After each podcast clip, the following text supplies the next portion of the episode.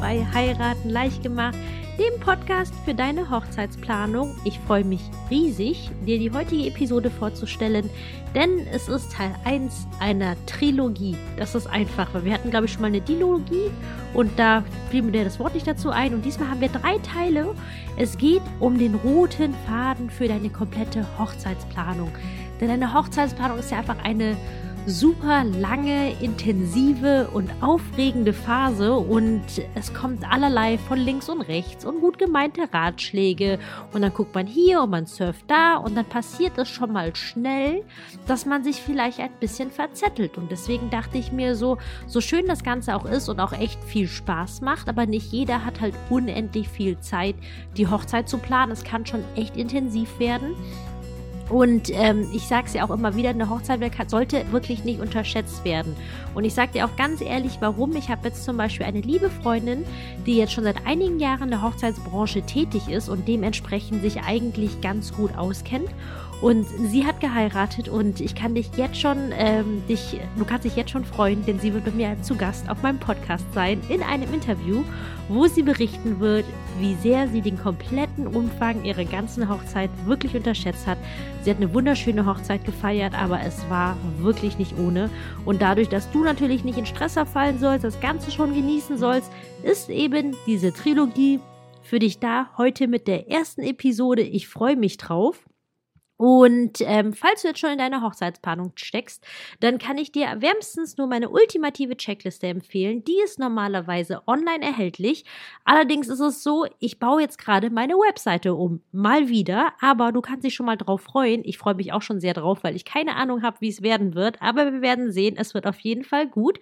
Und deswegen ist es jetzt gerade nicht zum automatischen Download verfügbar. Aber wenn du gerne die ultimative Checkliste haben möchtest, dann schick mir am besten eine E-Mail. Und diese E-Mail schickst du als, an Mail, wie die E-Mail ohne E, at Kim, das ist mein Vorname, K-I-M, und dann direkt mein Nachname, Sam, S-A-M, also Mail at kimsam.com www.ecom.de. Schick mir da gerne eine E-Mail und ich schicke dir dann direkt die ultimative Checkliste zu. So viel dazu und dann schlage ich vor, starten wir jetzt auch direkt los in den roten Faden für deine Hochzeitsplanung. Heute mit Teil 1, der Start in deine Hochzeitsplanung. Ey, das ist eine so coole Zeit. Ich werde es tatsächlich nie vergessen. Ich werde es nie vergessen, wie ich quasi meinen Heiratsantrag bekommen habe und damit ganz offiziell die Planung, was heißt ganz offiziell die Planung, aber man, man redet ja unter Umständen schon vorher schon. Aber sobald der Antrag da ist, wird das ja so richtig real. Und ähm, ja, grundsätzlich ist es so, ich habe schon gesagt, also die, die erste Phase ist halt die ist halt voll schön und auch voll wichtig zugleich. Die ist so super schön, weil ihr frisch bei der Planung dabei seid. Und ähm, es ist auch, finde ich, ganz, ganz wichtig, dass ihr diese Zeit wirklich genießt, dass ihr frisch verlobt seid. Aber das ist ganz, ganz wichtig, auch je nachdem, wie viel Zeit ihr noch bis zur Hochzeit habt. Wenn du jetzt sagst, ey, wir haben mehr als 15, 18 Monate für die Planung, dann kannst du dich jetzt ein bisschen zurückwiegeln. Aber wenn du unter, ich sag jetzt mal 12, 15 Monate noch für deine Planung hast, dann ist es halt schon wichtig, dass ihr euch nicht verrennt und dahingehend einfach wirklich einen klaren Fokus gibt. Denn es gibt halt einige Dinge, die sind bei der Hochzeitsplanung tatsächlich sehr zeitkritisch. Und ähm, das trifft vor allem zu, wenn du jetzt in Gebieten, jetzt, ich sag jetzt mal, wo groß Großstädte sind, wohnst oder jetzt in Gebieten wie NRW, da können unter anderem zum Beispiel Locations schon innerhalb von wenigen Stunden gebucht sein. Und das ist mir tatsächlich schon häufig passiert, weil es auch eines meiner Hauptjobs darin bestand, sogenannte Optionen zu regeln. Das heißt, dass dann für eine kurze Zeit, einen Tag oder zwei, eine Hochzeitslocation reserviert wird, damit mein Brautpaar sich entscheiden konnte. Und ähm, wie gesagt, ich will euch keinen Stress machen, aber wenn ihr beide viel zu tun habt, beide einen Vollzeitjob habt, dann ist es wichtig, dass ihr einfach das Fundament für eure Planung, ich sage jetzt mal, zügig angeht. Und mit Fundament heißt für mich konkret im ersten Schritt das Hochzeitskonzept. Da führt kein Weg dran vorbei. Kein Weg führt dran vorbei. Zweitens die Hochzeitslocation, das ist der Dreh- und Angelpunkt eures kompletten Tages. Und drittens die wichtigsten Dienstleister. Das sind die zeitkritischen Punkte. Es gibt noch viele, viele weitere Bausteine und Facetten eurer Hochzeitsplanung. Und da komme ich natürlich auch im Teil 2 und 3 natürlich nochmal intensiv drauf zu. Aber in der ersten Phase eurer Hochzeitsplanung, das solltet ihr euch wirklich zusehen, dass ihr euch schnell zusammensetzt und im allerersten Schritt das sogenannte Hochzeitskonzept. Damit steht, wie wie ich schon gesagt habe, steht und fällt tatsächlich alles. Und da muss man jetzt ein bisschen unterscheiden zwischen einem groben Hochzeitskonzept, das ihr jetzt braucht, um weiter zu planen. Und dann gibt es natürlich solche schönen Sachen wie solche Detailplanungen oder Dekokonzept. Das ist auch super wichtig, aber nicht wichtig für jetzt. Das heißt, ihr verabredet euch, du und dein Schatz, ihr verabredet euch einfach mal abends, wann auch immer es euch passt, bei einem Glas Wein oder auch was immer ihr gerne trinkt oder auch einen Tee zum Beispiel bei diesem Wetter. Und ihr setzt euch einfach mal so richtig ernsthaft zusammen. Dieses, so, wir sind jetzt verlobt und ihr redet mal wirklich Klartext über eure Hochzeit. Denn das ist, finde ich, ein Riesenunterschied, wenn man so vor der Verlobung miteinander so hin und her träumt oder wenn man wirklich dann mal verlobt ist und sich auch mal wirklich darüber Gedanken machen möchte, wie soll unsere Hochzeit aussehen? Und, oder wie habt ihr euch das Ganze vorgestellt? Das ist dann einfach schon mal die erste Frage zum Beispiel, wollt ihr überhaupt mit Gästen feiern? Das hört sich doof an, aber viele Brautpaare, die möchten das nicht oder die brauchen das nicht. Möchtet ihr von der Gästanzahl wenige oder viele mit dabei haben? Was habt ihr euch so optisch vorgestellt? Soll es zum Beispiel eine Location sein, die draußen im Grünen ist? Oder möchtet ihr lieber was Cooles, so Industriescharmmäßiges oder Loftartiges in einem Hochhaus mit einer Skyline? Oder wie sieht es zum Beispiel mit der Trauung aus? Wollt ihr eine Kirche oder wollt ihr ein Standesamt oder vielleicht sogar eine komplette freie Trauung? Und das alles gehört erstmal, das sind solche Basic-Fragen zu einer Konzepterstellung. Und wenn ihr das habt, dann habt ihr schon mal alles, was ihr zum Starten braucht. Dass ihr auch drüber sprecht, hey, wie sieht es zum Beispiel aus mit Budget? Wenn ihr das jetzt schon abstecken könnt, wäre natürlich sehr hilfreich, dass man das auch zum Beispiel angeht. Und ähm, wenn ihr das ganz grob habt, dann kann noch generell über die Zeitlauf der Hochzeitsplanung folgt dann der Feinschliff. Aber diese Basic-Information, die braucht ihr, damit ihr an die Location-Suche gehen könnt. Weil das ist nämlich, wie gesagt, Punkt 1, womit ihr grundsätzlich anfangt. Ihr müsst einfach einer Meinung sein, weil du hast wirklich nichts davon. Ey, glaub mir, wenn im Nachgang dann irgendwann, weil das sind so diese Klassiker an wirklich Streitthemen. Und ich glaube persönlich aus meiner ganzen Erfahrung aus all den Jahren, dass der größte Stress für Brautpaare daherkommt. Natürlich betrifft es nicht alle, aber ich rede jetzt mal so vom Durchschnitt Durchschnitt. Der größte Stress kommt einfach dadurch, dass man halt irgendwelche Streitereien, irgendwelche Missverständnisse hat, entweder mit dem Partner oder mit den Familien. Und das ist natürlich eine Hochzeit, die, die hat ja ein fixes Datum, das erzeugt natürlich Druck und da kann halt die Gemüter schnell wirklich überschäumen. Und deswegen ist es so wichtig, dass dein Schatzi und du ihr von Tag 1 auf der gleichen Seite seid und zumindest ganz grob die Vorstellungen einfach miteinander teilt, wie das aussehen soll. Was jetzt Deko oder welche Farben, das ist wirklich nicht kriegsrelevant. Das ist zwar, das ist zwar wichtig für die Optik, aber es ist nicht wichtig als Tag als solches, sage ich jetzt mal. Und deswegen, wenn ihr das Konzept, dann geht's an die Location-Suche. Und weil wenn ihr nämlich jetzt quasi, wenn ihr das Konzept erstellt habt, solltet ihr theoretisch wissen, theoretisch wissen, was ihr wollt und was ihr nicht wollt. Und diese Location-Suche, das sollte man, finde ich, schon sich so ein bisschen auch, auch, auch Zeit und ein bisschen wirklich Muße reinstecken, weil es gibt viele Brautpaare, wo ich das Gefühl habe, sie buchen die erstbeste Location, weil sie das kennen. Ich sage jetzt nicht, dass das grundsätzlich verkehrt ist, denn wenn man da schon tausendmal drin war und wenn man das richtig gut fand und die Party gut war, die Getränke gut, der Service gut, das Essen Essen gut, dann spricht natürlich nichts dagegen, diese Location zu nehmen. Aber ich finde, es geht so viel mit einer Hochzeitslocation einher. Es geht ja nicht nur einher, wie diese Location aussehen wird, sondern davon hängt ja auch zum Beispiel der komplette Tagesablaufplan ab. Es gibt ja Hochzeitslocations, das ist nicht selbstverständlich, dass du diese Hochzeitslocation den ganzen Tag bekommst, sondern manchmal bekommst du sie erst ab einer gewissen Uhrzeit. Und das würde dann in diesem Fall dann bedeuten, dass du dich komplett von deiner Planung her nach der Location zum Beispiel richtest. Oder es geht zum Beispiel, ähm, ob es in der Nähe zum Beispiel Hotels gibt oder vor Ort zum Beispiel ähm, oder in der Nähe, also vor Ort oder in der Nähe zum Beispiel Hotelzimmer gibt, weil es zum Beispiel, wenn ihr euch das voll, voll wichtig ist, eine richtig krasse Party zu haben, weil natürlich ist eine gute Party wichtig und das ist auch, finde ich, Bestandteil einer jeden schönen Hochzeitsfeier. Aber es gibt den einen Paaren, ist das viel, viel wichtiger als den anderen tatsächlich. Und wenn ihr echt die Hütte abreißen wollt, dann ist es zum Beispiel aus meiner Sicht nicht so super empfehlenswert, wenn ihr jetzt zum Beispiel viele Gäste habt, die anreisen müssen. Es kommt ja auch immer drauf an. Manchmal habt ihr ja das Glück, dass ihr alle Freunde und Familie direkt bei euch in der Ecke habt und dann habt ihr eine Hochzeitslocation in der Nähe und dann fahren auch alle nach Hause zum Beispiel. Aber in meinem Fall ist es zum Beispiel so, dass die ganzen Freunde und Familie, die wohnen irgendwie alle komplett verstreut auf der ganzen Welt, ähm, egal auf welchem Kontinent. Und da muss ich eh quasi dann zusehen, dass alle irgendwie unterkommen. Und in meinem Fall ist es so, wenn dann das, das Hotel oder so zu weit weg ist und wenn zum Beispiel noch Taxen gerufen werden muss, dann funktioniert das selbstverständlich auch.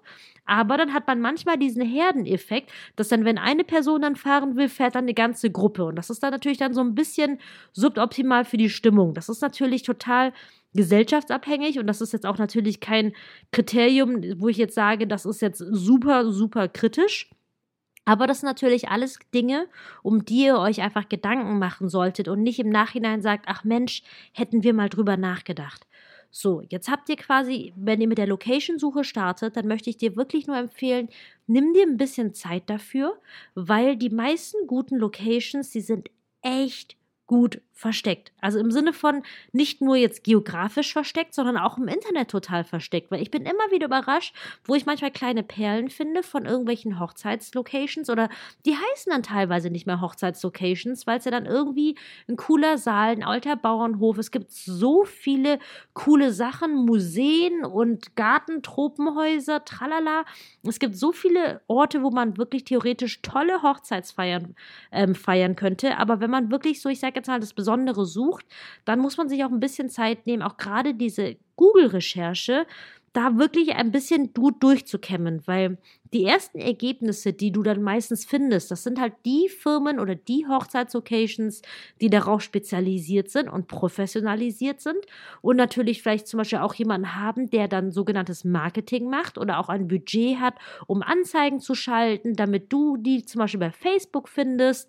Ähm, die sind eigentlich, solche Hochzeitslocations sind meistens schnell gefunden, tendenziell natürlich ein bisschen teurer und auch tendenziell ein bisschen überlaufen im Sinne von, man hat halt schon das Gefühl, dass da viele, viele Hochzeiten pro Jahr stattfinden. Und manchmal, oder ich, ich sage wirklich, in jeder Ecke Deutschlands gibt es richtig coole Perlen. Das sind dann einfach irgendwelche familiengeführte Hotels oder so, die dann einen großen Gastraum haben oder irgendein Restaurant. Aber da muss man echt die Augen offen halten. Ähm, Im Internet gründlich recherchieren, mit sehr vielen verschiedenen Keywords recherchieren. Ich glaube, ich werde auch bestimmt noch mal eine Episode dazu rausbringen, wie man da wirklich ähm, immer du weiter durchsieht. Natürlich auch im Umfeld- und Bekanntenkreis fragen. Das ist natürlich immer sehr, sehr hilfreich. Oder die Menschen zu fragen, die irgendwo wohnen, wo man theoretisch eine Hochzeit feiern könnte. Und ähm, Genau, das ist quasi der wichtige Schritt im Bereich Location-Suche. Generell gibt es bei einer Location-Suche wirklich viele Punkte, die dann zu beachten sind. Neben jetzt einfach der Optik, die Größe, wo die Lage ist, wie die Preise sind, das natürlich alles zu vergleichen. Ähm, Ob es jetzt zum Beispiel einen Plan B für eine Regenalternative gibt. Das ist jetzt alles ein bisschen ähm, ein größeres Infopaket. Ich glaube, ich äh, werde dazu eine separate Podcast-Episode für dich aufnehmen. Aber um zurück zu unserer eigentlichen Episode zu kommen, es geht ja um den roten Faden für deine Hochzeitsplanung. Und der erste Schritt war auf jeden Fall, setz dich mit deinem Schatzi zusammen, erstell ein grobes Hochzeitskonzept. Das kann auch wirklich nur heruntergeschmiert sein. Punkt Nummer zwei, ihr macht euch an die Location-Suche, aber natürlich mit dem Wissen, was ihr euch vorher im Konzept erarbeitet habt, so könnt ihr einfach entsprechend schnell eure Hochzeitslocation raussieben, was halt wirklich zu euch passt und was nicht. Und dann kommen wir zum dritten und auch sehr, sehr wichtigen Punkt, sind die wichtigsten Dienstleister. Es gibt sehr viele Dienstleister und Dienstleistungen für Hochzeiten. Da komme ich im Teil 2 auf jeden Fall dazu. Aber jetzt für den Teil 1, für den Start deiner Hochzeitsplanung, solltest du auch gerade, wenn du jetzt, wenn du zum Beispiel viel Zeit hast, dann solltest du zum Beispiel jetzt nicht so viel nach Deko recherchieren, auch wenn es unter den Fingern grabbelt, aber dann mehr dich dem Thema wichtigsten Dienstleistern widmen, die Top-A-Prioritäten. Und damit meine ich die Hochzeitsdienstleister, die nur einmal pro Tag verfügbar sind. Das ist natürlich Nummer eins, das wird kein Brautpaar vergessen, Fotograf. Nummer zwei, auch super wichtig, Trauredner. Gerade jetzt Thema freie Trauung. Es wird immer moderner, also es heißt moderner. Ähm, es ist nicht moderne, freie Trauung zu machen, aber viele Paare erkennen mittlerweile den Wert, was es bedeutet, eine Trauung zu haben, die wirklich auf euch zugeschnitten ist und wo ihr nicht dann quasi ähm, in das Raster von jemand anderem zu passen habt. Denn eine standesamtliche Trauung ist ja wirklich sehr knackig. Es ist wirklich nur der der Akt als solches, natürlich gibt es auch sogenannte Ambiente-Trauungen, wo es in einem schönen Atmosphäre, einem Schloss, einem Restaurant zum Beispiel stattfinden kann, aber es bleibt tatsächlich ein bürokratischer Akt. Und dann gibt es halt die kirchliche Trauung, das ist halt natürlich, das musst du für dich natürlich entscheiden. Ne? Ob du schon immer davon geträumt hast, in der Kirche zu feiern oder ob du jetzt sagst, zum Beispiel, ich habe Bock auf eine freie Trauung. Es ist nicht ganz günstig, sage ich dir ehrlich, wenn man jetzt zumindest, wenn man jemanden buchen muss und niemanden hat, der sowas machen kann. Aber es lohnt sich. Es lohnt sich wirklich, weil es es ist so emotional einfach. Da kannst du eigentlich schon fast drauf gefasst machen, dass es Freudentränen fließen wird. Aber Thema Trauredner oder jemand, der euch traut, ist auf jeden Fall eine sehr, sehr wichtige Baustelle.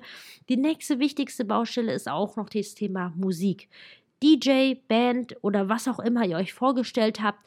Solche ähm, Dienstleister sind natürlich auch nur einmal pro Tag verfügbar und deswegen müsstest du da auch quasi zuschauen, dass ihr da schnell Leute findet und am besten dann bestenfalls schon für euer Hochzeitsdatum, sobald die Location feststeht, bucht.